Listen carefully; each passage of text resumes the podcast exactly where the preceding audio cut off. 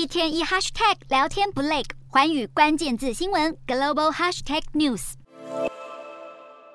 菲律宾总统小马可是三号出席了马尼拉都会区地下铁的破土典礼。那么，这是菲律宾第一条地下铁系统，耗资大约两千六百四十亿新台币，预计在二零二八年要正式来启用。好，进一步来了解，大马尼拉地区由十七座市镇组成，交通主要仰赖地面道路网、三条轻轨捷运线以及铁路。而现在的主干道已经不堪负荷，塞车的情况更造成马尼拉都会区每天损失近十九亿新台币。小马可是表示，这条新地铁启用之后，每天的运量将会超过五十一点九万人次，预期可以为当地带来更多的经济活动与商机。